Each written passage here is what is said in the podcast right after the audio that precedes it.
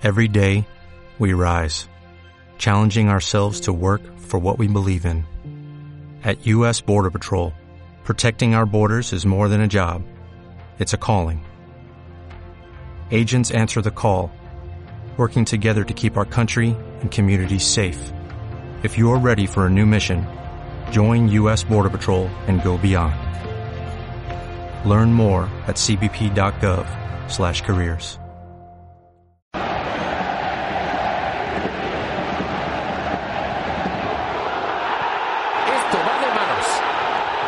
¿Eso qué es? ¿Eso qué es? Ha sido mano, ha sido mano clara. Para mí no es una mano deliberada. Bueno, pues es mano, lo vimos en la repetición, no hay ninguna duda. Fútbol en la tarde. Fútbol en la tarde. El mundo vibra al ritmo del fútbol. Cada pase, cada pase, cada falta, cada falta, cada jugada y cada gol. Del mejor deporte del planeta lo analizaremos aquí. Fútbol en la tarde.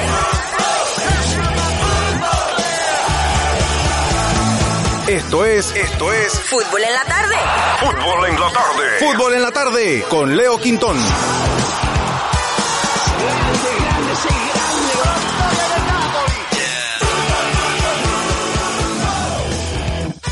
Hola, ¿qué tal amigos? Sean todos bienvenidos a su programa Fútbol en la tarde. Estamos ya a día domingo 7 de febrero del 2020 y en los próximos minutos voy a conversar con ustedes de lo más importante, lo más emocionante, por supuesto, del fútbol internacional. Les saluda, como de costumbre, Leo Quintón, aquí obviamente pensando en, el, en la repetición que vamos a tener a Spotify, evidentemente, del programa. Pero aquí una semana más con ustedes, la verdad es que contento, contento realmente porque tenemos, tenemos mucho de conversar. Realmente este fin de semana fin de semana de fútbol, mundialito de clubes, que es lo primero que a empezar esta semana.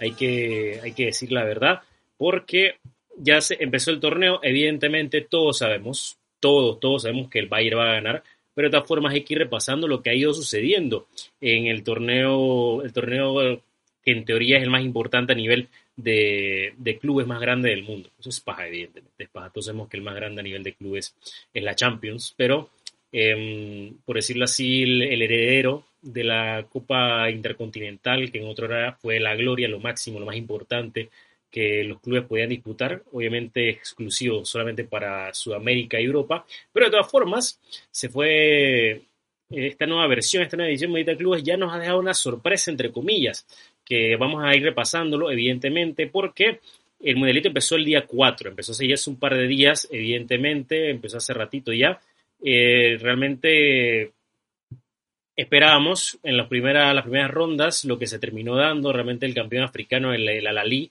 un clásico, un equipo mítico del fútbol, del fútbol africano, de los más grandes del fútbol mundial, hay que decirlo también, terminó imponiendo condiciones contra el, contra el Al Duhail, creo que es el equipo ah, de Qatar, mientras que los Tigres vencieron sin problemas al Ulsan Hyundai, el Ulsan Hyundai que la, le terminó le terminó pesando, por decirlo así, la- las diferencias del nivel de fútbol, hay que completamente, ya que el conjunto de los, de los Tigres, a punta de contra, por decirlo así, terminó imponiendo condiciones. El equipo, el equipo mexicano eh, también. Los Tigres son, eh, es un conjunto muy, muy, muy importante, muy fuerte tácticamente hablando, futbolísticamente hablando, es bastante superior en cuanto a nivel, a calidad, a prácticamente la gran mayoría de los, de los equipos que han estado midiendo fuerzas en el Clubes y lo demostraron hoy, hoy domingo, que en las semifinales, la primera semifinal que se ha disputado, a ver, también se jugó partido por el quinto lugar, que ganó el Lujail, que le ganó, le ganó el conjunto coreano de Lusan Hyundai, que se tomamos a terrenos esos partidos porque sinceramente yo no lo vi, yo ese partido no lo vi, pero hoy se nos, eh, nos sentamos a ver el partido de Tigres contra Palmeiras. Eh, Tigres Palmeiras que nos dejó unos expectantes de lo que puede ser un gran partido, realmente fue un baile, fue un completo baile del equipo mexicano.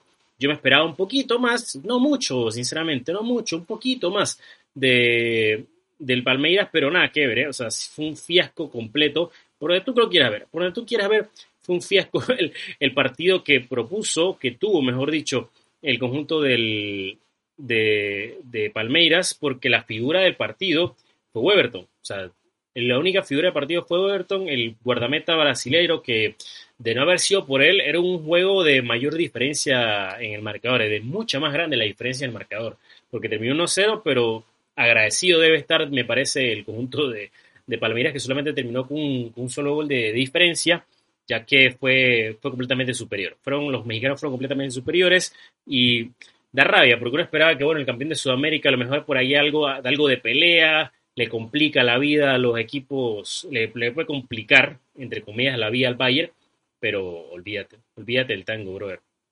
No pasó absolutamente nada con ese equipo, no pasó absolutamente nada con Palmeiras. Y me llama mucho la atención el hecho que, si te das cuenta, o si se dan cuenta, los equipos sudamericanos les cuesta mucho el Mundial de Clubes. Y normalmente es por, por tema de calendario y también, bueno, sí, es por tema de calendario principalmente. Y este año no ha sido la excepción. Tomemos en cuenta el hecho de que Palmeiras ganó la Libertadores la semana pasada apenas y de una vez tuvieron que volar a Qatar a, a, pelear, a refrendar su condición de, campeón africano, de campeón sudamericano, perdón, para tratar de medir fuerzas en la rápida con el Bayern, pero se quedaron en el camino, se quedaron en el camino y con mucha justicia, sinceramente mucha, mucha justicia. Como decía, este partido contra el Bayern, perdón, contra los Tigres, estoy aquí un poquito oído, contra los Tigres terminó siendo un baile, sinceramente terminó siendo un baile. Y nada, realmente decepción, decepción completamente por el conjunto brasilero.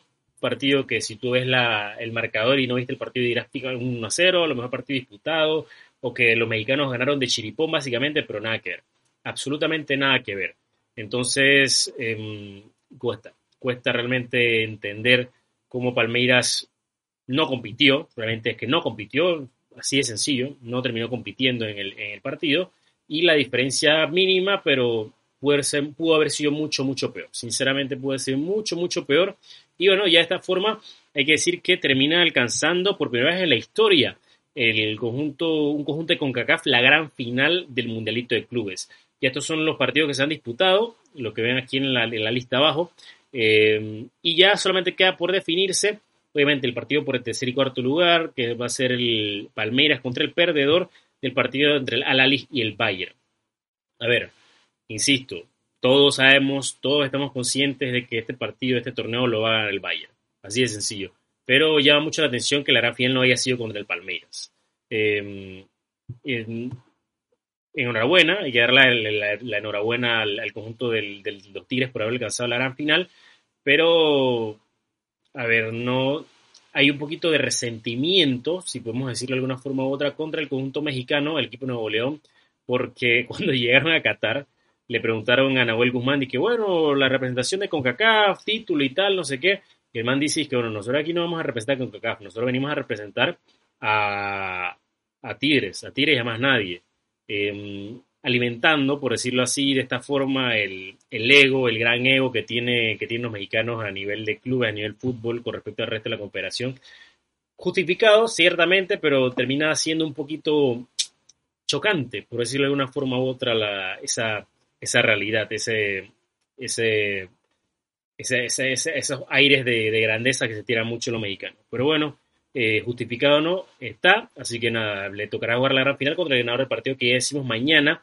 Va a ser entre el Al Hilal, el, uno de los equipos más grandes del fútbol africano, el fútbol mundial, uno de los equipos más ganadores del conjunto egipcio, contra el Bayern Múnich, que lo era el Bayern Múnich. Debería ponerse, deberían poner condiciones sin ningún tipo de problema a ver, la única dificultad es que, no, que los equipos europeos normalmente enfrentan para estos torneos son, qué sé yo, el, el, resto físico, el jet lag. Pero bueno, yo creo que el jet lag a todos le, estaría pegando por igual casi en este momento. Así que bueno, nada. Eh, esto ha sido todo por el Mundial de Clubes. Vamos a la pausa. Cuando regresemos nos metemos con Italia, damas y caballeros, que en Italia también hubo furbo esta semana y uno que otro partido interesante. Fútbol en la tarde. Fútbol en la tarde. Con Leo Quintón.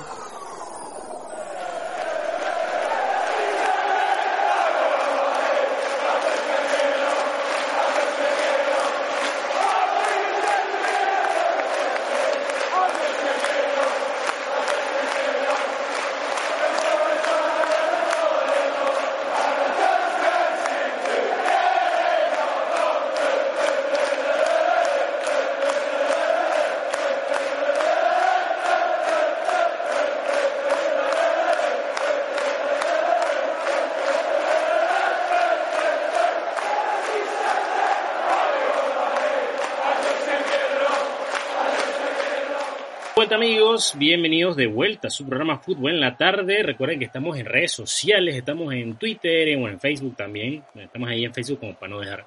Eh, Twitter, Facebook, en, en Instagram también. Mm, ¿Dónde más estamos? En Twitch también. En YouTube, evidentemente que es por allí donde, donde claramente pueden verse toda nuestra bandeja de contenidos y todo lo que corresponde, todo lo que respecta a nuestro espacio, nuestro programa Fútbol en la tarde, más y caballeros. Saben que pueden ver, pueden escuchar este programa, mejor dicho, en repetición, retransmitido justamente dentro de unas horas en nuestro canal de Spotify. Allá en Spotify pueden darse la vuelta y pueden escuchar el audio de este programa si no han tenido la oportunidad de vernos en vivo, que supongo que es para la gran mayoría de las personas. Nos metemos ahora con Italia, el calcio, damas y caballeros, esta semana. La verdad es que partidos donde los equipos grandes han cumplido, donde los candidatos al título han, por decirlo así, han solventado tranquilamente sus partidos, incluyendo el Juve Roma, que uno esperaba que la, Juve, la Roma me diese un poquito más de batalla, por decirlo así, en, la, en el compromiso, pero no ha pasado absolutamente nada. Sinceramente no ha pasado absolutamente nada, pero de todas formas tuvimos enfrentamientos donde eh, los líderes principalmente han terminado siendo eh, victoriosos, por decirlo así. Eh, llamativo o por decirlo a destacar. A destacar ha sido el, el resultado donde el Milan vence sin problemas. A ver, es el Crotone. No nos vamos a venir muy arriba el Crotone, pero de todas formas, el partido donde Zlatan Ibrahimovic, el Ibra Cadabra, ha logrado su gol 500 como futbolista. Un, un, jugador que todos saben, que todos reconocen que tiene, tiene toda la vida ya siendo un goleador de la élite y no ha decepcionado, nunca decepciona a Zlatan, el buen Zlatan nunca decepciona y la verdad es que sigue siendo un referente para cualquier equipo y sobre todo el fútbol italiano que, a ver, eh, yo antes decía que bueno, que eh, si Zlatan, para que el Milan su jugador más importante es Zlatan, estamos mal, hermano. Sin embargo, hay que, hay que decir la verdad. Está dando un momento pletórico, el equipo anda, anda de capa, no de capa caída, ha levantado, sinceramente, y eso es muy plausible, sinceramente. Sobre todo tomando en cuenta la, la edad de Zlatan. Así que eso poca cosa no es. Sinceramente, hay que, hay que respetar eso mucho también.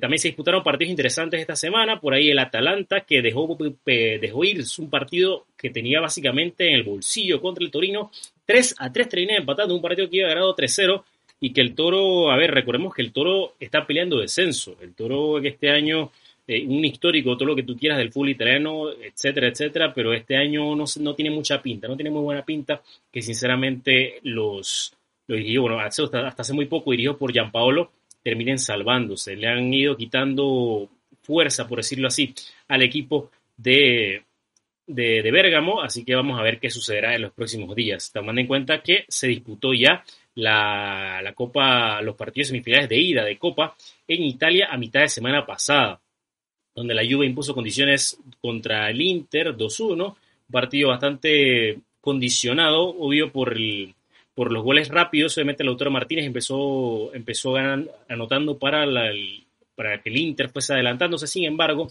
eh, Cristiano y compañía termina resolviendo sin problemas. Así que esto, mucho se habla, mucho, mucho poco se habla, mejor dicho, de la pelea que tienen tanto Inter como Milan de cara a la, a la, al, al, título en Italia, pero ojo, eh, ojo porque ahora mismo, como están las cosas, cuidado le puede salir la bruja a estos dos con, el, con la Juve, porque la Juve ahora mismo tiene 42 puntos y con un partido menos. O sea, eso es un detalle no menor, sinceramente, es un detalle no menor que, el, que tenga 42 puntos con un partido menos y eso tomando en cuenta que el Inter tiene 47 y el Milan 49.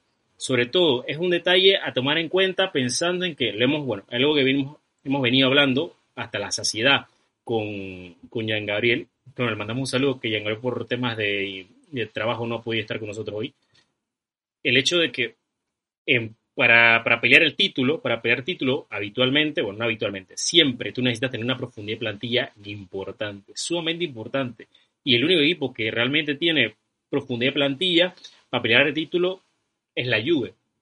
Aunque bueno, también el Inter quizás, me parece que el Inter inclusive tiene mucho más plantel que el Milan como para aspirar a, pelear el título, porque a ver, no es lo mismo que tú tengas de recambio eh, por decírtelo así, de centrales a Calulu, este muchacho del jovencito del Milan, que tener de, de recambio a Memi de Miral o a Chiellini.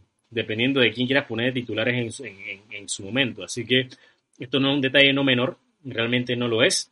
Y hay que tener mucho cuidado con ello. Hay que tener mucho, mucho cuidado con ello, sobre todo porque el- la Juve, sabemos, o los- bueno, la mayoría del tiempo, cuando no, no resuelven las temporadas temprano, lo termina despegando en lo último, el último trimestre, que todavía estamos a, a tiempo, ¿eh?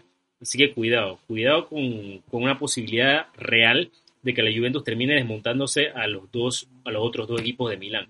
Aunque también va a ser muy importante para poder, para poder aclarar la, la pelea por el título en Italia, que viene, que va a deparar a estos tres equipos en competencias europeas. Recordemos que el Inter ya está fuera de Champions, está fuera de Europa League, así que por eso el Inter debería ser el principal candidato o el que más está encaminado, por decirlo así, a, a lograr pelear o a lograr eh, mantener una constancia con respecto a, a la pelea por el título en Italia.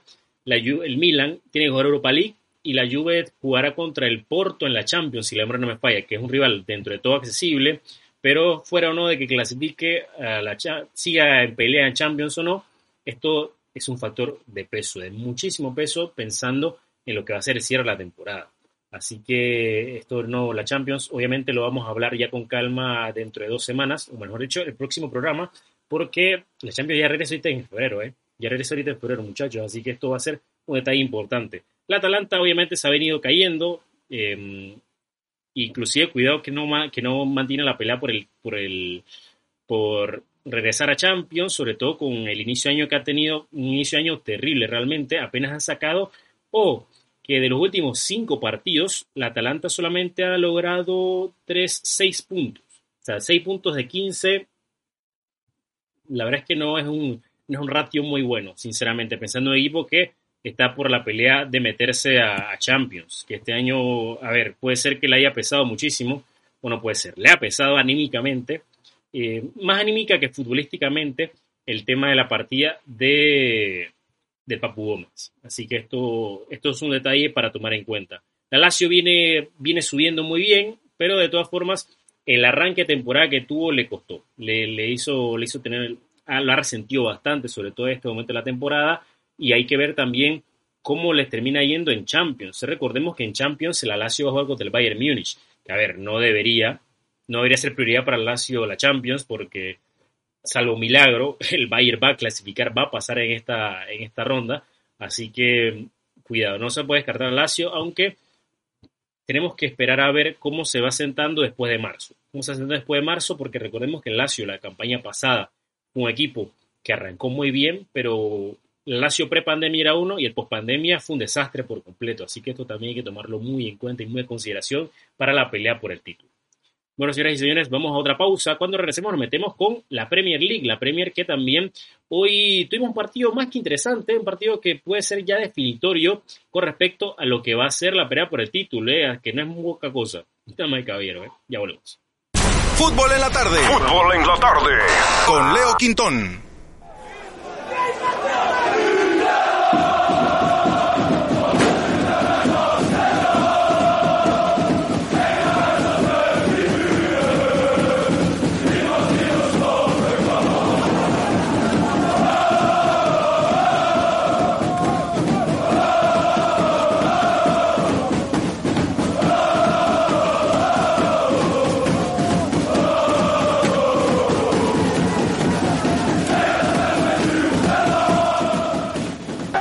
Señoras y señores, estamos de vuelta. Aquí es el programa Fútbol en la tarde. Recuerden que estamos en redes sociales. Estamos obviamente aquí en Twitch, eh, donde pueden ver, vernos y escucharnos. Estamos también en Twitter, en Instagram, bueno, en Facebook, aunque ¿Cómo usted usa Facebook todavía? Yo la verdad nada más lo uso para ver memes, loco. sinceramente.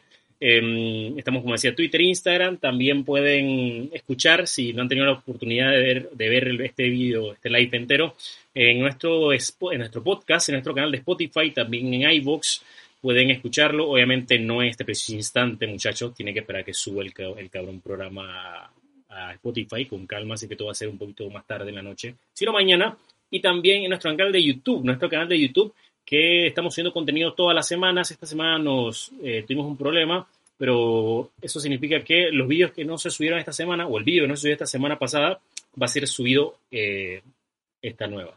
Porque, bueno, ya el último video que habíamos tenido ha sido la previa de la final de la Copa Libertadores, pero también tuvimos un par de, de ideas nuevas, por decirlo así, eh, que, bueno, conversamos con un par de amigos sobre, sobre distintos tópicos del fútbol, fuera de lo, fuera de lo exclusivamente análisis futbolístico que tenemos para conversar con ustedes, tenemos para compartir con ustedes. Así que esto, espérenlo, espérenlo muy pronto esta semana, ya en nuestro canal de YouTube, donde estamos ahí tratando de traerles contenido cada vez más nuevo, más fresco para su entretenimiento, damas y caballeros. Ahora nos metemos con la Premier League, la Premier League esta semana que, que, a ver, ya podemos decir que ha definido todo, porque obviamente tuvimos partidos desde el día, desde el día sábado, que fue la mitad de la fecha básicamente, todavía nos queda un partido pendiente que va a ser mañana el encuentro entre Leeds United y Crystal Palace, pero el sábado la fecha con la, la, victoria de Aston Villa sobre el Arsenal. El Arsenal que es un equipo desahuciado ya,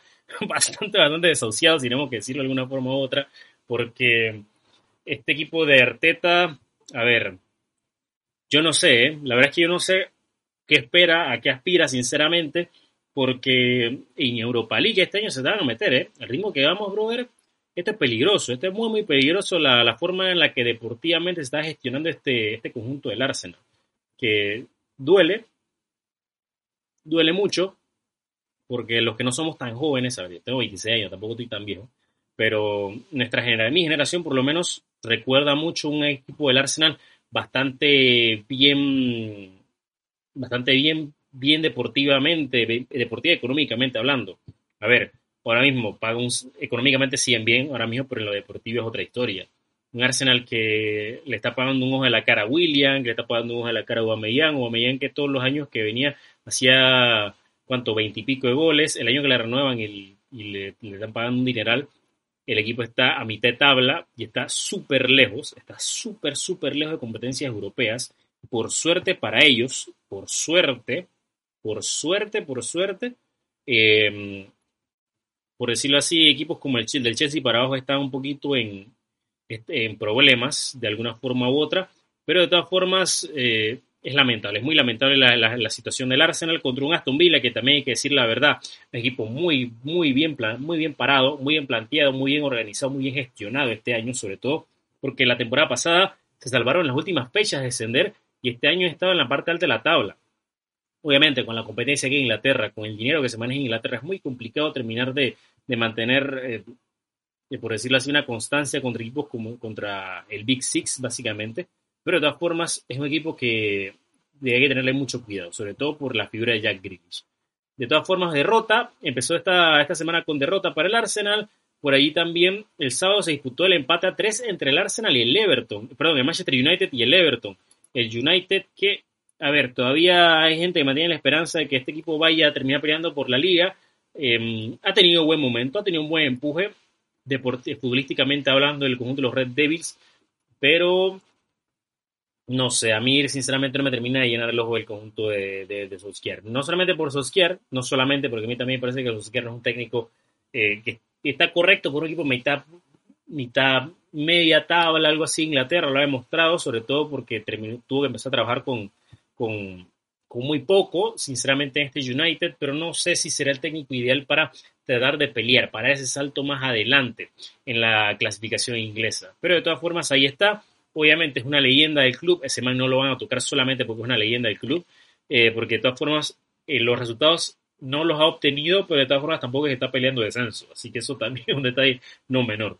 Eh, empató, empató con el Everton. El Everton, recordemos, de Carleto Ancelotti, que está haciendo las cosas muy bien este año, bueno, para lo que uno está acostumbrado a ver de, del Everton. Eh, un partido que empezó ganando el, el Manchester United 2-0. Este partido iba ganando 2-0, se dejó empatar el conjunto de los Red Devils, después vino McTominay a 70 y bueno, ya cuando parecía que la cosa iba a acabar bien, Dominic Caberluin terminó empatando sobre la hora, básicamente. Caberluin, que recordemos, está teniendo un año pletórico, el, el inglés, esto pensando en la Eurocopa. Así que, ojo con la delantera de Inglaterra, porque Calvert-Lewin, con lo que está haciendo, con la cantidad de goles que lleva ahora mismo, tiene, tiene con qué para pelear o para, para pensar en que puede meterse, eh, puede estar en la pelea para ser convocado. ¿Cuántos goles tiene Calvert-Lewin ahora mismo? Tiene 13 goles ya, o sea, poca cosa no es. Poca cosa, 13 goles y eso ninguna de penal. Eso ojo, ojo con el detalle.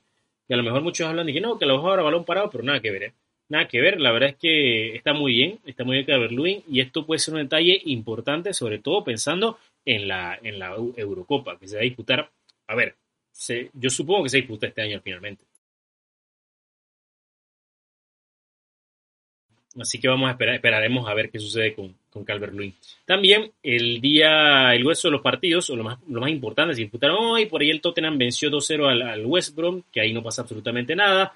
El Leicester dejó ir puntos importantes contra el Wolverhampton. Y el partido de la fecha era el Liverpool contra el Manchester City, un partido donde esperábamos, esperamos ver fútbol, mucho fútbol, pero, a ver, eh, un resultado engañoso un resultado engañoso, bastante engañoso porque se definió por detalles. Un 1-4, está bien que el City en los últimos minutos se terminó desbocando y hizo todos los goles del partido básicamente, pero se definió por detalles. No fue un partido tan dinámico como uno esperaría. A ver, pero eso también yo lo tengo que entender, tomando en cuenta el hecho de que es un... Lo leí, leí un tweet por ahí de una, una, página que, que me gusta mucho eh, de, Twitter, obviamente, se llama Fulbo, guion bajo Fulbo, es muy bueno. los análisis futbolísticos de esa gente hace son 10 puntos. Eh, y, y, nada, la verdad es que decían que es un partido que se jugó un ritmo, un ritmo de fútbol pandémico. ¿Qué quiere decir esto? Un fútbol pandémico con el tema de que, a ver, se está, se está llevando, se está llevando, se están llevando demasiados partidos seguidos uno tras otro. Entonces, los equipos la gran mayoría, para decir que todos los equipos, sobre todo los que están en competencias grandes, que tienen que estar casi todas las semanas disputando copas internacionales, copas locales y pelear por el título en su respectiva liga, están haciendo mucha rotación y si no tienen la capacidad de hacer rotación, se contraen mucho, contraen mucho, no son tan agresivos, eh, mucho pase horizontal, exagerada, exageradamente pase, exagerados pases horizontales, que esto obviamente ahorras un poquito de pace, por decirlo así, de ritmo, y que tratas de, resolver los partidos rompiendo líneas con un pase muy puntual. Y eso fue lo que pasó básicamente en este partido, que tristemente terminó siendo figura para mal Alison Becker. Alison Becker que regaló el 2-1 y el 3-1 del, del, partido. Un juego, como decíamos, apretado, donde el City ciertamente fue mejor. Fue mejor porque llevó mucho más la pelota al área que, que el Liverpool, que Liverpool tampoco es que fue tan, tan superado pero que, como decía, un juego que se define por detalles. Tristemente se define por detalles y esto al final le termina pesando mucho. Y ya de esta forma, aquí vamos a ver la tabla de la clasificación. Eh, lo veníamos hablando con Gabriel la semana pasada. Esto es un resultado que catapulta al, al, Manchester City en la parte alta de la tabla, sobre todo tomando en cuenta que el, Manchester United empató, que Leicester empató, el Chelsea ganó, el Chelsea sí ganó esta fecha que le ganó a Sheffield United, un Sheffield United que está súper descendido. Pero, a ver, en, realidad los únicos que estaban en pelea por el título eran el, los tres, cuatro primeros. Ya ahí en post es bastante complicado. Y hay que tomar en cuenta el hecho, aquí estamos viendo en pantalla la imagen de la tabla de, de clasificación, por lo menos el top 6 solamente. Eso, gran temporada del West Ham, eh, punto y aparte. El Leicester no, resalta tanto, entre comillas, porque el Leicester ya la temporada pasada se quedó, se, se plateó al final básicamente en la pelea por el título, en la pelea por meterse en Champions, pero este año yo creo que está sobradísimo el City, sobre todo el, el repunte que tuvo desde diciembre para acá el conjunto de Guardiola ha sido una locura, ha sido de escándalo, un equipo que juega muy, muy vertical y con, la, con la pegada que tiene, con el, con el con la mejora de nivel que ha tenido Riyad Mahrez desde la temporada pasada, esta temporada recuperado a Bernardo Silva, que eso a mí también me llama mucho la atención, lo de Bernardo Silva, que es curioso. Guardiola tiene un montón de, gente en ese, en Manchester City, en el banquillo, de reservas y todo lo demás. Y hay muchos jugadores que pareciera que no los termina usando porque no los quiere, porque los va a despedir, porque los va a vender, qué sé yo. Y ese fue el caso de Bernardo Silva la temporada pasada, que Bernardo Silva los primeros dos años fue una locura, titular, titular, titular, revulsivo importante, después desapareció de los planes la temporada pasada y este año regresa y está siendo de falso nuevo, de enganche, uno de los jugadores más importantes para Guardiola. A ver, también por el tema de que se está lesionando mucho Kevin De Bruyne, físicamente no está bien, como abuelo que hace rato también ya está, está más fuera del City que otra cosa. Eh, aparte de eso, ¿cómo recuperaba Sinchenko? Sinchenko que eh, también había perdido su espacio la temporada pasada, sobre todo tomando en cuenta con eh, que, que, puso a pierna cambiada y a, a Cancelo para tenerlo junto a Kai Walker. Este año se ha, se ha, se ha preferido tener a, Cancelo en la banda derecha, que es su, su, su, perfil natural, y cumple las mil maravillas, obviamente, no por nada lo, lo ha puesto ahí. Y Sinchenko, que también es un jugador muy importante defensiva y ofensivamente hablando. En las dos fases juego es una cosa de locos lo que hace el, ucraniano. Y eso que no tiene tanto la pelota como debería. Y claro, el gran momento, el gran, gran momento de Phil Foden. O sea, este muchacho Foden eh, ya era hora, ya era hora, venimos hace años hablando de Phil Foden realmente y lo ha conseguido, ha conseguido recuperar a Foden, ha conseguido darle el protagonismo que necesitaba este juvenil inglés y es, es para aplaudir lo de, lo de. La gestión de plantilla que está teniendo es brutal este año. Eh, recuperar también a gente como, a como John Stones, el central ahora con la llegada de Rubén Díaz, que se ha vuelto la mancuerna ideal para el portugués realmente. Este City, para comentar las cosas ahora mismo, parece que no va a tener rival en el fútbol inglés. Sinceramente, sinceramente. Y se ve, a ver, como equipo candidato a Champions, le cuesta siempre, le cuesta siempre la Champions, es una duda pendiente que tiene Guardiola, que tiene este equipo por la falta de experiencia, por la falta de temple, sobre todo para definir partidos, pero en la liga, a ver, se ve bastante encaminado, ¿eh? se ve bastante, bastante encaminado, sobre todo por la diferencia de puntos que hay, tomando en cuenta que tiene un partido menos también, ¿eh? eso creo que no lo había mencionado ya, así que vamos a esperar a ver qué sucede con el equipo de Guardiola en los próximos meses. Que recordamos también, la Champions es importante, damas y caballeros, los torneos europeos, sobre todo en un año como, el, como este, que han enchorizado todos los partidos, que físicamente medio, medio mundo del fútbol está mal, eh, hay demasiadas lesiones, hay que ver, hay que ser un poquito pacientes, pero para cómo están las cosas hoy eh, y para cómo están los demás rivales, este City tiene toda la pinta de que va a ser campeón de la Premier League, sinceramente. O sea, salvo una cosa extraña, muy extraña, este City tiene toda la pinta de ser campeón de Inglaterra. Vamos a la pausa. Cuando regresemos, nos acomodamos para hablar del fútbol de España. España, damas y caballeros, que España también hay otro equipo que está encaminado al título, que es el Atlético de Madrid, que aún no ha jugado, pero que de todas formas tenemos que hablar de los otros equipos grandes, que son el Barça y el Madrid, que ganaron, ganaron apretando. Es que esto ya no es sorpresa, no está siendo nada novedoso recientemente. Volvemos. Esto es, esto es Fútbol en la tarde Fútbol en la tarde. con Leo Quintón. Señores y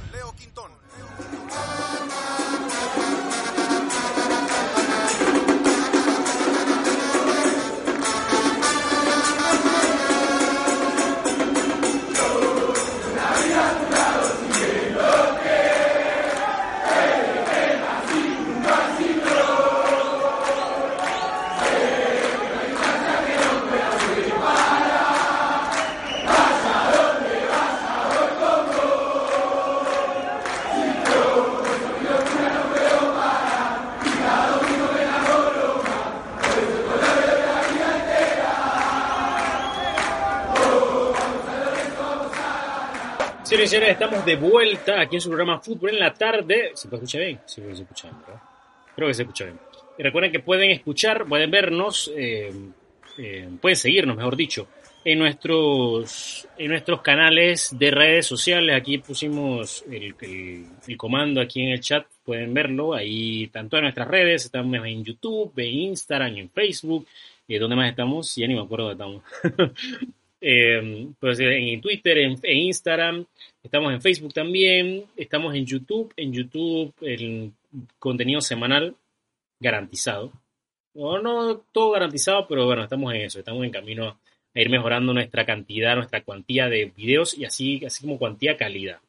Eh, no solamente, no solamente cual- no solamente cantidad, sino calidad también.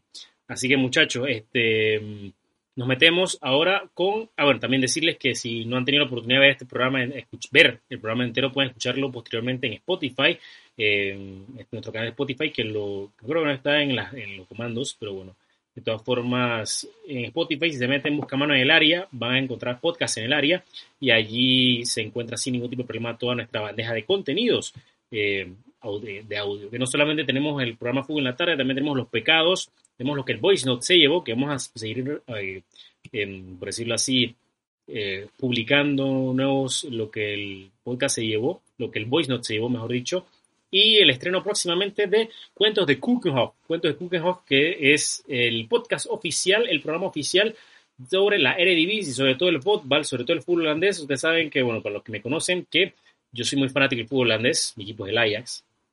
A ver, obvio. Eh, y quería, de hace mucho tiempo tenía la idea de, hacer este podcast, de hacer este espacio eh, dedicado exclusivamente al fútbol holandés, no solamente la liga, también hablando de la bequera, hablando también de la selección holandesa y por supuesto de intrahistorias. Intrahistorias que llegan al, que llegan al, que llegan, por decirlo así, al, al, corazón, que llegan a la mente de las personas para reflexionar, para analizar sobre el fútbol holandés. Que a ver, al final, ustedes saben que la pelota no solamente, no solamente son 28 tipos partiendo un balón. Este es un fenómeno social, que afecta en todos los aspectos, en todas las esferas del mundo. Así que próximamente en nuestro espacio de Spotify, ahí pueden verlo, y también en iVoox, escucharlo mejor.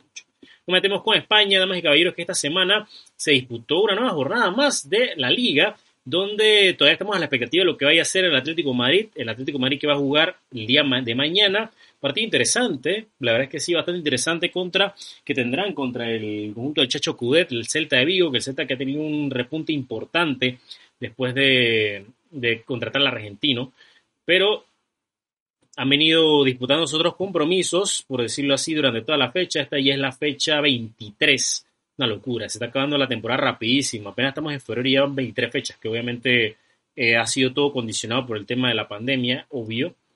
Así que nos tocará esperar. Hay que ver cómo ser este verano. Este verano va a ser interesante en el, fútbol europeo, ¿eh? porque em, hay mucho todavía que disputarse, hay que organizar todo el tema de las Olimpiadas, todo el tema también del, de, de la Eurocopa, evidentemente. Creo que este año no se van a disputar los torneos juveniles, de todas formas, pero esto, esto es importante, esto es importante irlo analizando un poco a poco. Pero de todas formas, hablamos de España, España que como decíamos, el Atlético de Madrid va a jugar contra el Celta el día de mañana, 3 de la tarde hora de Panamá va a ser este compromiso, pero de todas formas tenemos más partidos porque el día, la fecha empezó el día viernes con la victoria del Alavés contra el Valladolid. Eh, el Alavés que esté esos tres puntos de oro realmente contra un rival directo por el descenso. Recordemos que este año, este año la pelea por el descenso está bastante pareja, realmente, del, porque ahora mismo del, del, último, del puesto 18 al puesto, al puesto 12 hay cuatro puntos de diferencia solamente. O sea, hay muchos equipos metidos de lleno en la pelea por el descenso. Es que realmente, salvo el Huesca y el Elche, no sé, me parece que todavía la pelea por el descenso está muy abierta. Y ni tanto el Huesca y el Elche, porque de todas formas son equipos que te juegan muy bien los partidos, que eso fue lo que terminamos ganando, por lo menos el Huesca este, este fin de semana, que perdió contra el Real Madrid porque Real Madrid es el Real Madrid, así de sencillo porque este partido el conjunto de Huesca hizo sufrir muchísimo al Madrid. No vamos a decir que fue superior, completamente superior, no, no lo fue. Pero de todas formas apretó muchísimo, apretó muchísimo. Courtois tuvo intervenciones importantísimas en este partido, pero finalmente dos goles de Barane eh, y el último al minuto, al minuto 80 y pico, ya al 80 y que al 84, acabándose el compromiso, básicamente terminó definiendo el compromiso. Así que esto, a tomarle en cuenta, evidentemente el Madrid que no está pasando por su mejor momento y aparte de no haber pasado por su mejor momento, se termina lesionando Hazard por un mes, un mes más, o sea, el tipo no juega y por no jugar se lesiona. Y también el tema de Sergio Ramos, Sergio Ramos que también ha sido intervenido en la rodilla. Así que esto va, a hacer que el capitán del conjunto blanco vaya a estar de cuatro a seis semanas fuera de las canchas, eh, extendiendo un poquito más su tiempo de, de recuperación y lesión. En un año, bueno, en una época sensible, una época delicada, por decirlo así, para, para Ramos, porque ahora mismo está el tema del de si o no, que si se va a otro equipo o no, se habla mucho de Paris Saint Germain, em, y ahora mismo físico, con, esa, con esos problemas físicos que tiene, no sé con cuánta facilidad vaya finalmente a terminar eh, yéndose a cualquier equipo grande. Mira, para mí es que Ramos se va para la MLS, una cosa así, aunque sería irresponsable, sinceramente, no es irresponsable, a ver, si, si el tipo le da la gana y se para allá, que se vaya para allá, total, que ya tiene la vida hecha. Pero con el nivel de fútbol que tiene Ramos, y sobre todo con la relevancia que tiene para la defensa de Real Madrid, podría ser felizmente titular en cualquier equipo del fútbol europeo. O sea, con tranquilidad, con tranquilidad y sin ningún tipo inconveniente. Así que bueno, tocará esperar a ver qué pasa con Ramos. De todas formas, ganó 2-1 su partido de esta semana. Por ahí también el Sevilla ganó 3-0 al Getafe. Un partido que, bueno, esperamos que pase un poquito más reñido, aunque hay que decir la verdad que el Getafe le está costando esta temporada, después que la campaña pasada apretó mucho hasta el final. La antepasada fue una gloria, la, la pasada le costó mucho por disputar competencias europeas y este año ha venido así. Ha venido en pique y bastante notable. Terminó cayendo 3-0 contra el Sevilla. El Sevilla que tuvo el debut goleador de Papu Gómez. El Papu Gómez que recordemos llegó hace un par de semanas ya al conjunto del sur de España y terminó debutando en debut goleador para el Papu. Y un partido donde nuevamente, nuevamente anota Yusuf el Nesiri. Que poco se está hablando eso, ¿eh? pero el Nesiri está haciendo un montón de goles esta temporada. O sea, ahora mismo solamente está detrás de Suárez en la, en la cantidad de, de goles anotados. El Nesiri yo creo que tiene 13 goles ahora mismo contra los 14 que tiene Suárez ahora mismo. Muy buena temporada del marroquí, hay que decir la verdad, que recordemos cuando empezó en el Málaga, parecía que como que sí, como que no, que podía ser un jugador interesante, pero que no ha sentado y la verdad es que ahora mismo está muy bien, está muy muy bien en el City y ahora que se ha ganado prácticamente la titularidad en el conjunto de, de del Julian Lopetegui. Así que muy bien el Sevilla, Hoy tuvimos más partidos, por ahí el Valencia empató con el Athletic Club, no pasa nada, el Valencia este año está más, enfocado en el descenso que en otra cosa, y el Barça, el Barça que terminó venciendo por la mínima al Betis en un juego, un juego muy apretado, un juego muy dramático. Estos partidos que ya le está costando bastante al Barça hace rato, definir los partidos con solvencia, con tranquilidad, no ha sido, no ha sido la excepción el, hoy, realmente, y termina ganando con un gol de Trincao al 87 un partido donde nuevamente Messi sigue siendo figura, protagonista a más no poder, Leo, obviamente este equipo le va a doler muchísimo como se vea Messi y eso que no fue titular hoy. O sea, cada vez que entra de recambio, el tipo la rompe. Que bueno, entra de recambio, entra de titular, el tipo la rompe. Y sobre todo en estos momentos, en estas instancias con el Fútbol Club Barcelona. Así que esto también hará tomar en cuenta. 3-2 gana el partido del Barça, no le sobró absolutamente nada, empezó perdiendo inclusive con gol de Borja Iglesias contra el Betis, así que bueno, hay que esperar a ver. Habrá que esperar a ver qué sucederá en, la pelea por el título. Que el Barça yo no creo que esté realmente en condiciones para pelear el título, aunque bueno, ahí ya está, está, está montado en segundo lugar. Que también el mes de enero para el Barça en cuanto a resultados fue muy bueno, sacando el tema de la, de la Supercopa, pero fuera de eso ha estado muy bien. Ha estado muy muy bien el conjunto catalán, ha tenido un, ha tenido un repunte importante y esto yo creo que se ve en gran parte, en gran medida, al cambio de estrategia que ha tenido, que ha tenido Kuman, porque él empezó la temporada un 4-2-3-1, eh, dos medias, con dos, eh, por decirlo así, pivotes o dos volantes de recuperación, y ahora pasó el 4-3-3. Y este 4-3-3 que ha hecho, que le ha dado mucho más protagonismo a Frenkie de Jong para salir adelante, para tener mucha más, por decirlo así, relevancia en el juego del conjunto catalán en el último tercio de la cancha. Esto va a ser un, es un vídeo que tenemos planeado, no para esta semana, sino para la semana más arriba, un análisis táctico de la evolución de Frankie de Jong en el Barça, de cómo fue que empezó muy dubitativo y ahora está siendo uno de los jugadores más determinantes del equipo. Así que esto vamos, vamos a, tomarlo en cuenta.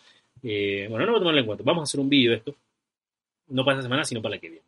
Así que esto es importante, que el Barça está repuntando. Sin embargo, no sé, este equipo no tiene profundidad de banquillo, sobre todo pensando en la parte de adelante porque como ha dicho que no, que vamos a, tratar de traer un, delantero 9, porque es verdad que de 9 es Brightway no es una solución para el Barça, no lo es de ninguna forma u otra, pero a ver, también es importante decir que los, los efectivos que tiene les, se lo tengo en el último tercio de la cancha, los que son los que vienen, los mediocampistas que vienen de atrás, les funciona mejor, les renta mucho más que tenga que este equipo tenga un, un falso 9 un falso 9 te, te, hace espacios abriéndose por los, del centro hacia el medio o, o, por decirlo así, alando marca para los que vienen de atrás terminen, terminen siendo decisivos tanto para el remate de primeras o como para esperar la segunda jugada. Que eso, sobre todo con, el caso de Young, está siendo muy notorio la, la, la, relevancia y la importancia para definir los partidos definir los goles que el conjunto catalán está logrando ahora mismo. Bueno, ya con esto nos metemos en el último bloque del programa. Cuando regresemos vamos a jugar, señoras y señores, vamos a jugar, vamos a jugar, vamos a jugar porque eh, ustedes saben que con Yangarel tenemos siempre una, una dinámica, un quiz, por decirlo así. Hoy no vamos a hacer un quiz, hoy vamos a hacer un Tire Maker, que se los traigo después de la pausa, Se los traigo después de la pausa porque déjenme tomar un poquito de aire, déjenme respirar un poquito para volver, para volver con... Fútbol en la tarde. Fútbol en la tarde. Con Leo Quintón.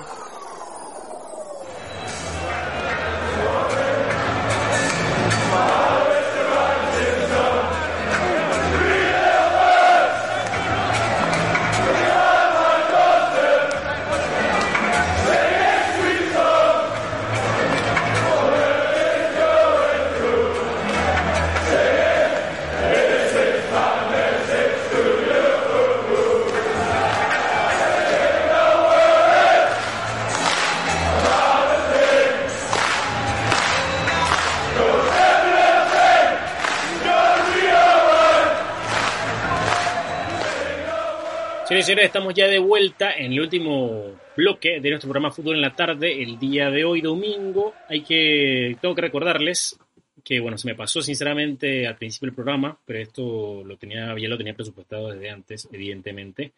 Compartirles con ustedes, bueno, decirles que el programa de hoy está dedicado a la memoria de Santiago El Morro García. El Morro García, que la verdad es que fue una, una noticia que nos consternó a todos, sinceramente. Eh, yo no, lo, no me lo veía venir, no lo esperaba así, eh, la verdad que no, pero ha sido muy duro eh, la noticia de su, de su muerte, eh, la circunstancia en la que fueron, que bueno, aún todavía, todavía falta ultimar los detalles, todavía falta que se dé el informe pericial oficial, todo lo demás, que Fiscalía levante el informe al completo, pero según las informaciones que se manejan, el Morro García fue encontrado en su apartamento con un, con, con un disparo en la cabeza, se suicidó. Y, y duele, la verdad es que duele, impacta, obviamente a lo mejor muchos de ustedes no conocerán al Morro García porque fue un, a ver, fue un jugador de, de, de Godoy Cruz, de Argentina, no, no muy conocido por estos lares, sinceramente, pero bueno, yo y unos amigos acá del programa que, hemos, que somos muy seguidores del fútbol argentino y todo lo demás, eh, sí, sí nos impacta porque es una persona carismática, un, un futbolista eh, que siempre que estaba frente a las cámaras era un show, fue en, en, el, en la cancha fue importante para Godoy Cruz en el momento cuando llegaron a pelear título en Argentina y, y duele, la verdad es que duele porque bueno, ya se, se, se, dio a conocer que estaba en tratamiento psiquiátrico por depresión y todo lo demás. Y nada, muchachos, la verdad es que le dedicamos a este programa, el programa de hoy a la memoria del morro, y decirles que, eh, que el tema de la depresión, que el tema de estos tipos de afecciones, la salud mental no es relajo, no es relajo, muchachos, eh, para nada.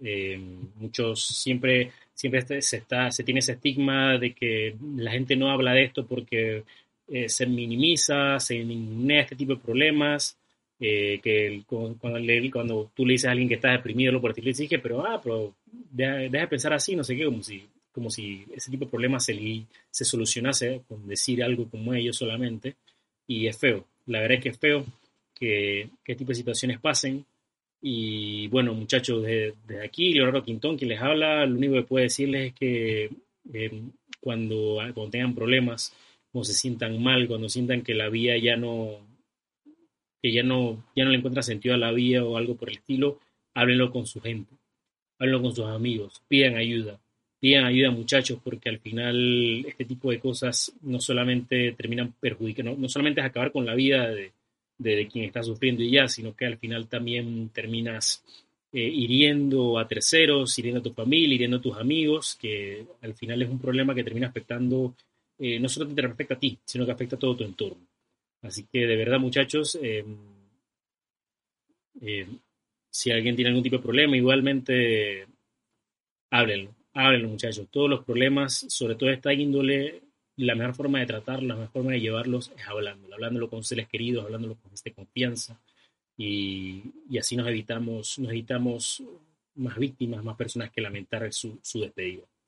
Así que bueno, me reitero nuevamente el, que el programa de hoy está dedicado a la memoria del Morro García, eh, un futbolista carismático, futbolista carismático que realmente a uno le impacta, ¿no? Cómo este tipo de cosas suceden eh, y cómo como alguien se, se puede dejar hundir tan fácil, bueno, no tan fácilmente, tú tampoco yo por no hay que hacer juicio de valor como le estaba llevando el morro su vida personal y todo lo demás. Así que eh, sido una noticia que ayer, ayer a mí me tenía muy jodido, me, me tuvo muy jodido todo el día y bueno, eh, esperemos que no compartimos la idea del morro, sinceramente, pero esperemos que sea donde sea que esté, esté en paz, finalmente.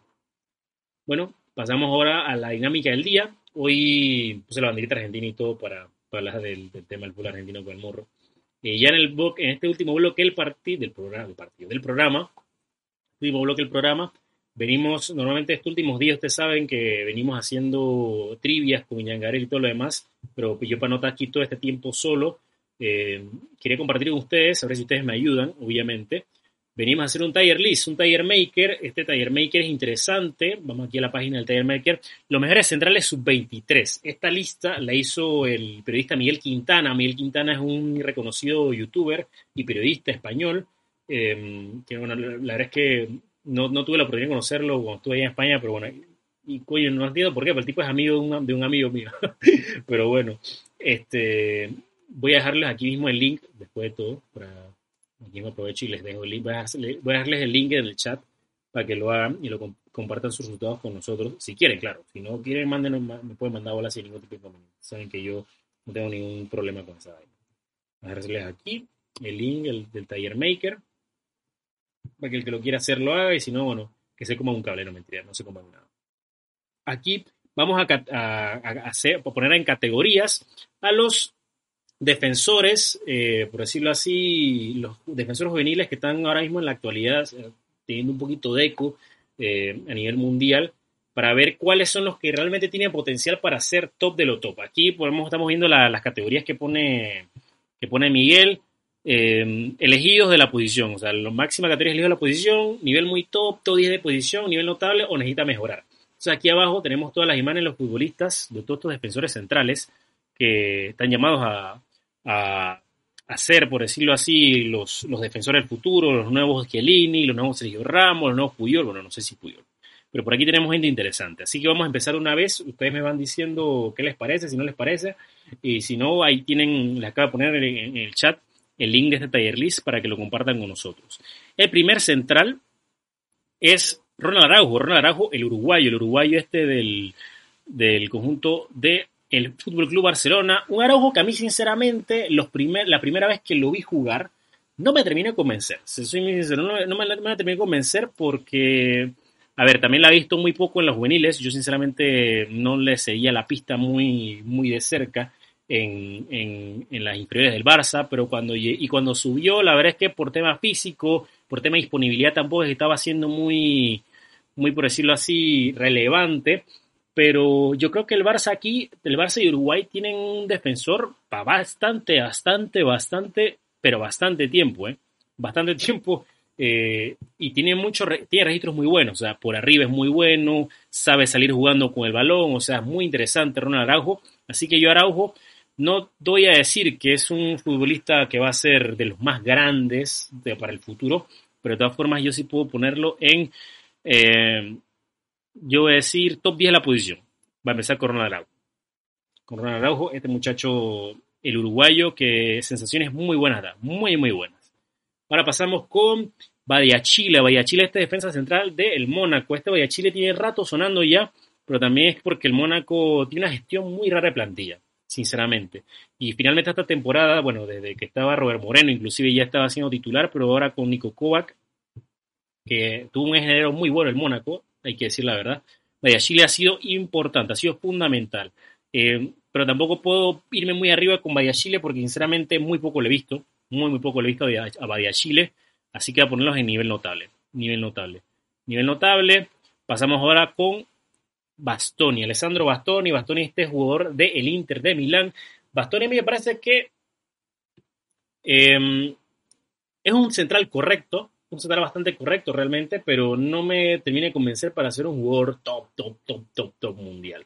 Así que voy a ponerlo en nivel notable.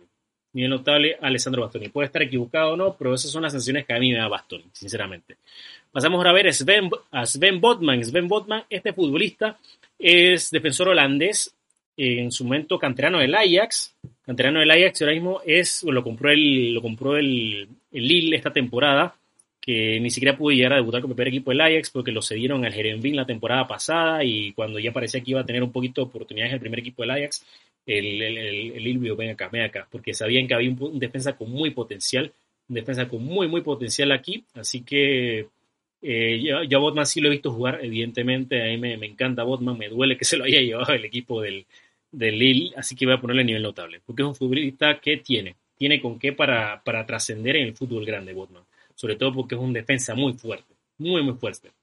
Pasamos ahora a ver a Matáis Delic. Matáis Delic, obviamente, Mata, para mí Mata va directamente elegido a la posición, eh, no solamente porque fue capitán del Ajax, no solamente por eso, sino porque de verdad Delic tiene unos registros brutales. O sea, Matáis no solamente sabe, eh, es, es, impresionante la forma de, la jerarquía de, de, juego que tiene Delic con apenas 20 años o sea, eligen el cuerpo a cuerpo, es muy difícil de ganarle, por arriba también, por abajo te esconde la pelota y también él tiene unos cambios largos muy buenos. Y en balón parado es una de las principales amenazas que tiene, puede tener tu, equipo eh, al, momento de enfrentarse a, a. Así que yo, a mí me parece que tiene todas las condiciones para ser un futbolista top, top, pero top de lo top. Eligió la posición sin ninguna duda. Pasemos ahora a ver a este quién es. Este es Memi Demiral. Memi Demiral, este futbolista turco, uno. A mí yo, yo tenía muchas dudas con él, sinceramente, antes de que pasara de la, del, del a la Juve, no, le, no lo tenía muy, muy ojeado, sinceramente, pero a mí me parece que es un defensa brutal, sinceramente.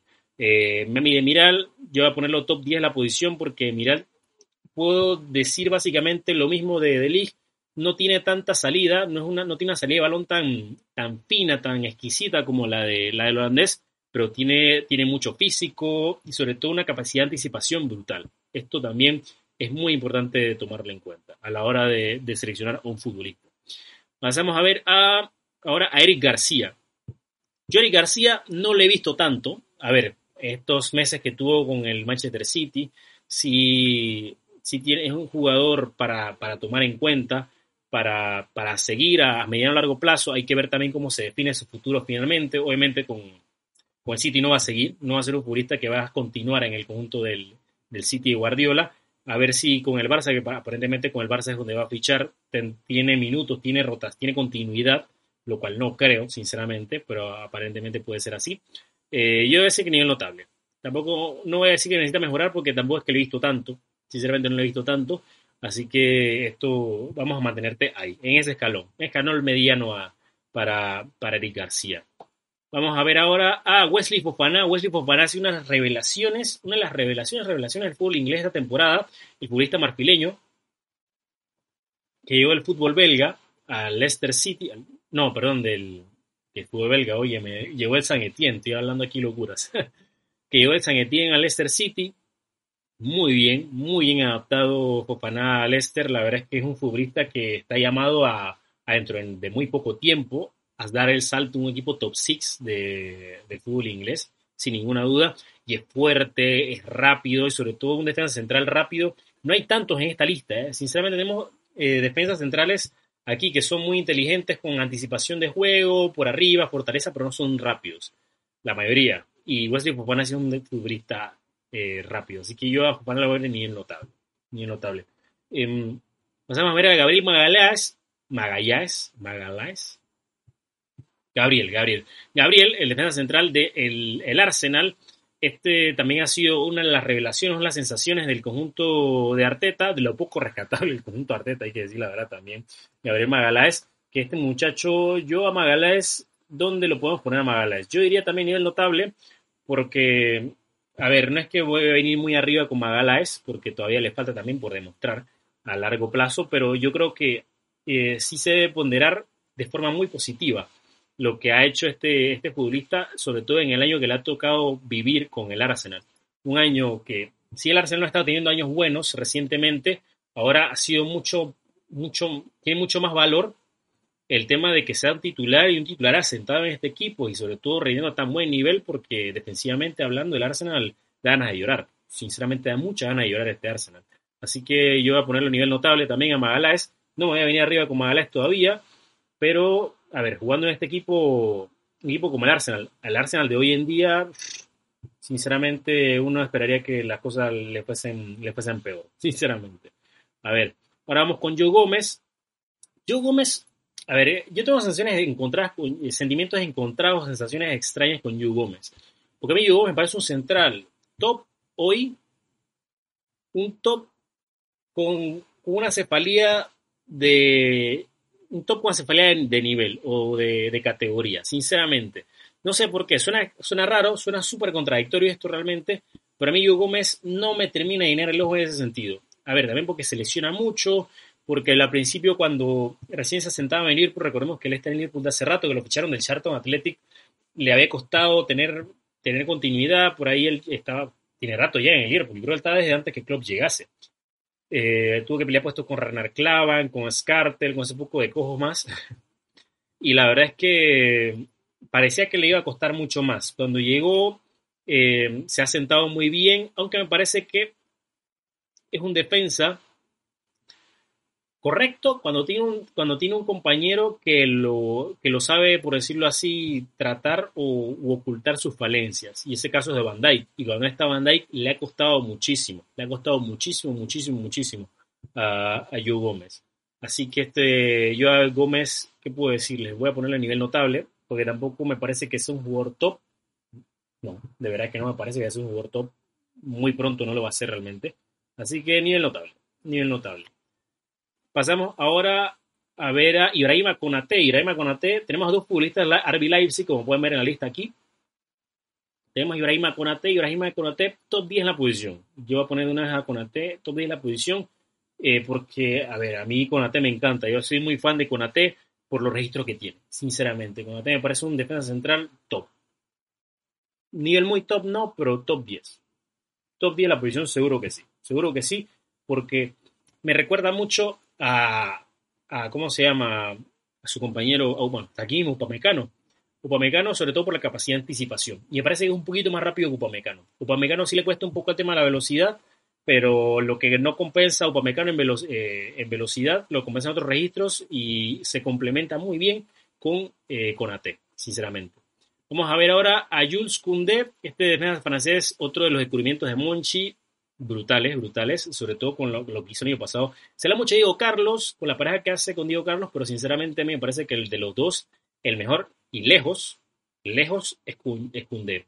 Koundé me recuerda tanto a Elis, o sea, me recuerda tanto a Elis por su, por su capacidad de juego, por su capacidad resolutiva. Realmente me parece un futbolista para largo, largo y tendido tiempo. Ya sea en el Sevilla, un equipo grande, pero es un defensa que impone condiciones y no pareciera. O sea, tú ves a Koundé así a lo lejos en la, en, en la tele y no pareciera, no pareciera tan, tan fuerte, no pareciera tan, tan inteligente a la hora de salir jugando, a la hora de, de, habilitar a su compañero, sobre todo con la salida de balón. Pero es brutal, es brutal lo que hace con eh. Y la velocidad que tiene, ni, ni para qué contarles, muchachos. Pasamos ahora a ver a Marash Kumbula. Kumbula, este futbolista de la Roma. Recordemos que estuvo en el Parma la temporada. ¿En Parma? No, en el, en Las Verona, si no recuerdo, Kumbula la temporada pasada. Ahora está en el, en el conjunto de, el, del, de la Roma. Yo diré que necesita mejorar. Es que voy a ponerlo aquí porque voy a pecar de, de falta de información. Sinceramente, a mí Kumbula todavía no lo he visto tanto. No lo he visto tanto. Y a ver, sobre todo lo que le he visto esta temporada en la Roma, me parece que no podemos vernos tan arriba aún con él. Sinceramente, le falta mucho por trabajar. A lo mejor será por el momento del, del, del, de la Roma. A lo mejor será porque no, está un contexto tan favorable para él. Y sobre todo porque no está jugando con tanta regularidad. Recordemos que ahí los titulares de, Fonseca son Smalling y Roger Ibáñez, que son los dos centrales sí o sí que juegan todos los partidos con Fonseca. Así que eso también yo creo que le cuesta un poquito. Vamos ahora a ver a Milenkovic, este futbolista de la Fiorentina, el conjunto Viola, que tiene este defensor serbio muy bien, muy correcto, pero y también es destacable. Eh, va a ponerle el nivel notable. El nivel notable lo de Milenkovic, sobre todo por el presente del, del, del, conjunto de la Fiorentina, que la Fiorentina realmente no es un equipo que esté del todo bien en el presente hoy por hoy, realmente. Y es un futbolista que tú lo ves, tú lo ves espigadísimo, tú lo ves allá muy con una altura exageradamente alta, es altísimo eh, Milenkovic, pero, y tú pensarías que, bueno, a lo mejor solamente te resuelve eh, por arriba y todo lo demás, pero nada que ver, nada que ver, te, te, anticipa muy bien, te anticipa muy, muy bien, y realmente tiene, tiene una capacidad para jugar con los pies notable, más que notable, realmente. Vamos a ver ahora a Eder Militao. Eder Militao necesita mejorar. O sea, es una pena por, lo, por Militao, porque realmente Militao en el Porto está haciendo las cosas muy bien pero muy, pero muy bien realmente, ya sea como lateral derecho, como defensa central.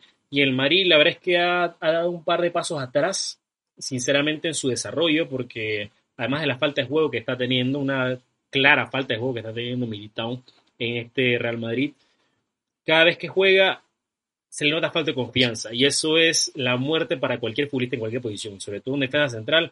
A ver, también que es una responsabilidad muy grande tapar cualquiera de los huecos que, que hagan falta en la defensa del Madrid, porque eh, Militao entra para jugar en reemplazo de Sergio Ramos de Varane, que no son dos pintados en la pared, así que eso también es un detalle no menor, un detalle no menor que tenemos que tomar en cuenta a la hora siempre de hacer una valoración al completo de, estos futbolistas, pero Militao realmente eh, le hace falta mejorar, necesita mejorar y mucho, yo creo que necesita irse Real Madrid, Necesita irse Real Madrid porque realmente eh, mantenerse allí en las condiciones que está haciendo, bueno, lo mejor se va a Sergio Ramos y, sí, es militado el titular, pero para como está allí, esa falta de confianza le, está haciendo mucho daño a su fútbol.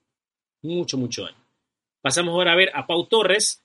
Pau Torres, este el defensor español, yo voy a poner a Pau Torres en el top 10 de la posición. Top 10 de la posición en defensa central español, ya es titular con la selección española y no es solamente porque no, haya tanto defensas, defensas españoles disponibles ahora mismo en el fútbol, ¿eh? porque realmente tiene mucho potencial España con este defensa central. Pau Torres jovencísimo, tiene 23 años todavía y la verdad es que este defensa del Villarreal inspira o transmite mucha, mucha, mucha parsimonia, mucha tranquilidad, mucho, por decirlo así, eh, se me, se me da la palabra realmente, pero mucha seguridad. Transmite mucha, mucha seguridad Pau Torres. A mí me parece que puede ser un defensa central por una apuesta interesante al mediano largo plazo, para tanto para Villarreal, para Villarreal como para la selección española. O sea, es titular de España ya con creces. Eh, y realmente es un jugador con quien trabajar a largo plazo, sinceramente. Pasamos ahora a ver a Rubén Díaz. Rubén Díaz, ya, ya tenemos una referencia a Rubén Díaz hace rato, o sea, este año con el City está haciendo las cosas muy bien, pero súper bien. Súper, súper bien Rubén Díaz. Yo voy a poner a, nivel muy top, porque Rubén Díaz ya hace rato con las, juveniles de, Portugal, con el Benfica, sobre todo con los varios años que tuvo de capitán del Benfica, jugando allí en el primer equipo de, de las Águilas del Benfica, la verdad es que estaba muy bien y ahora se ha consagrado un equipo grande. Eh, no es fácil venir y apropiarse apropiarse de, un puesto como defensa central Manchester City y sobre todo con un futbolista que del perfil que le hacía tanto falta a esa defensa central. También está Nathan Ake, pero Nathan Ake también le está costando un poco por el tema de las lesiones y sobre todo Rubén Díaz llegó y se ha sentado completamente, se ha sentado completamente y ha sido no solamente por necesidades de que, bueno, está lesionado y ni más nadie, no olvídate, no, no. Rubén Díaz es titular porque Guardiola sí lo quiere y porque él lo ha demostrado, ha demostrado muy bien. Hoy cometió un penal, a ver, eso es, eso es parte del día a día del trabajo de los defensas centrales, así que eso para mí tampoco me parece un pecado por completo. Así que definitivamente Rubén Díaz, un futbolista para tomar en cuenta al medio y largo plazo y va a ser sin ninguna duda uno de los mejores centrales del mundo, si no es que ya lo está haciendo. Vamos a ver ahora a Edmond Tapsoba. Edmond Tapsoba, este futbolista burkinés de Burkina Faso, defensa central y también a ponerlo en nivel muy top. El futbolista del el Bayer Leverkusen, el Bayer Leverkusen Edmond Tapsoba, Edmond Tapsoa, perdón. Tapsoa es un defensa muy veloz, muy, muy veloz y que en el cuerpo a cuerpo te deja regado a, quien sea, eh, a quien sea. Tapsoa a mí me parece también que por arriba es muy peligroso y sobre todo siempre, siempre a balón parado es de temer, es muy de temer y tiene unas condiciones tremendas. Si bien es cierto que este, el principio de esta temporada tuvo como un pequeño bajón de nivel, me parece que no vamos a dejar pasar por alto lo, que fue la temporada pasada, que fue una, campaña brutal que tuvo Tapsoa y sobre todo ahora que se ha ido asentando nuevamente por el equipo de Peter Boss ahí en la saga central de del Bayer Leverkusen. Así que Edmond Tapsoa un jugador para, para largo plazo, ¿eh? tendido largo plazo y que no va a demorar mucho tiempo más este de Bayer Leverkusen seguramente. Otro que tampoco va a durar mucho tiempo en el equipo donde está, obviamente, es David Upamecano. David Upamecano, yo voy a ponerlo en nivel muy top, no lo voy a poner en ligera posición porque me parece que Kunde y Delig están en otro nivel, un nivel superior realmente a lo que están todos los demás en esta lista. Grupo Mecano es una cosa de locos, sinceramente una cosa de locos, un futbolista que puede, que, que te encaja fácilmente en el estilo de juego del Barça, en el estilo de juego del Madrid, en el estilo de juego del Liverpool, en el estilo de juego del City, porque tiene unos registros brutales, tiene muchos, unos registros muy, muy buenos y es jovencísimo. A ver, si bien es cierto, le cuesta mucho el tema de la velocidad, pero a ver, yo creo que los, defensas centrales no necesariamente tienen que ser completamente veloces, que sí es un valor agregado que yo le mencioné a algunos, muchos de futbolistas de la lista, pero tiene una capacidad de anticipación muy buena. Y si un defensa central es, eh, tiene una, muy, una buena visión, una buena capacidad de anticipar cuál es el movimiento siguiente o el pase siguiente del rival, tiene ya prácticamente todo, todo controlado dentro de su área. Así que eh, un nivel muy, muy top va a ser Dayot Pomecano, sin ninguna duda sin ninguna, no me cabe la menor duda de ello. Y terminamos con Dan Axel Zagadou. A mí Zagadou me duele, porque hicimos un taller maker con él hace poco, lo tiene en nuestro canal de YouTube. Eh, bueno, no hace poco, ya hace un par de meses, ya hace como medio año, la verdad. Eh, yo ponerlo necesita mejorar. porque cuando él recién empezó con el, con el Dortmund de Tuchel, me acuerdo que él estaba en el Dortmund de Thomas Tuchel, era un, era un defensa central tremendo, o sea, la vanguardia que hacía con Diallo era, era de temer, sinceramente, y con Akanji cuando se iba rotando entre los tres era una cosa de loco realmente, pero las lesiones, la falta de minutos, todo eso va mermando en la confianza del futbolista y, el, en la calidad y en el nivel que tiene evidentemente, y esto le ha resentido muchísimo, sinceramente lo ha resentido muchísimo Zagadou, y a ver, tiene, hay, hay que espabilar un poquito muchachos, sinceramente tiene que espabilar un poco para tratar de ver si regresa de alguna forma u otra al nivel que en otro era uno esperaba o que se presumía que iba a poder alcanzar en algún momento u otro, que obviamente ahora mismo está muy, muy lejos de ello. Así que nada, muchachos, este es nuestro Taller Maker, nuestro Taller List de los mejores centrales sub-23. Aquí lo tienen. Eh, le he dejado el enlace aquí si lo quieren hacer, si lo quieren compartir con nosotros en nuestro Twitter, en nuestro Facebook, donde sea. Bueno, Facebook no, yo no lo saben. Eh, y si quieren saber más de nuestro Twitter, aquí va a poner en, aquí para que el bot nos, nos diga exactamente dónde es el, cuáles son nuestras redes para que puedan compartir con nosotros su taller list cuando lo hagan, lo comparten con nosotros allí. Va a poder discutirlo, para poder compartirlo, pero nada. Estos son los futbolistas, esto así me parece que va, están clasificados estos centrales. Esto nuevamente no es un taller list que hice yo, es un taller list del periodista Miguel Quintana, que es un periodista muy famoso en YouTube, en España y todo lo demás. Eh, y que la verdad es que es un ejercicio muy interesante, un ejercicio muy interesante sobre todo porque da un poquito de contexto al, nivel futbolístico de estos centrales en el presente y también te hace pensar que a largo plazo hay jugadores, eh, no es que, no, no, voy a decir que no vamos a extrañar a los Sergio Ramos, a, a los Piqué, qué sé yo, no nada por el estilo, pero de todas formas da a entender que realmente tenemos mucho, hay mucho que trabajar, hay buen material realmente para futuro en los en, en cuanto a a defensas, defensas centrales se refiere. Y a un nivel muy grande, muy, muy, muy grande. Así que las posibilidades son infinitas, el potencial es infinito con estos jugadores. Así que nada, muchachos, ya les digo, hagan la lista, hagan su Tiger Maker, de aquí abajo, aquí lo pueden ver en la descripción, lo pueden ver también el, el link en, el chat de, de, nuestro Twitch, para que lo hagan, lo compartan con nosotros y ahí compartimos ideas y comparamos. Bueno, señores y señores, de esta forma se nos acabó el tiempo por hoy. Muchas gracias a todos los que acompañaron. Les saludo Leo Quintón, Jean Gabriel, la excusa de Jean Gabriel hoy, que bueno, por compromisos personales no podía estar. Así que nada, muchachos, eh, la próxima semana nos reencontramos ya con la previa de la Champions. Recuerden que la Champions empieza ya el 15 y 16 de febrero, que ya dentro de dos semanas. Obviamente, la próxima fecha vamos a tenerles toda la previa, una previa completa de lo que va a ser este, el regreso de la Champions. Así que bueno, muchachos, eh, nos reencontramos el próximo domingo. Un abrazo a la distancia. Así que bueno, buenas tardes. Pórtense bien. Fútbol en la tarde. Fútbol en la tarde. Con Leo Quintón.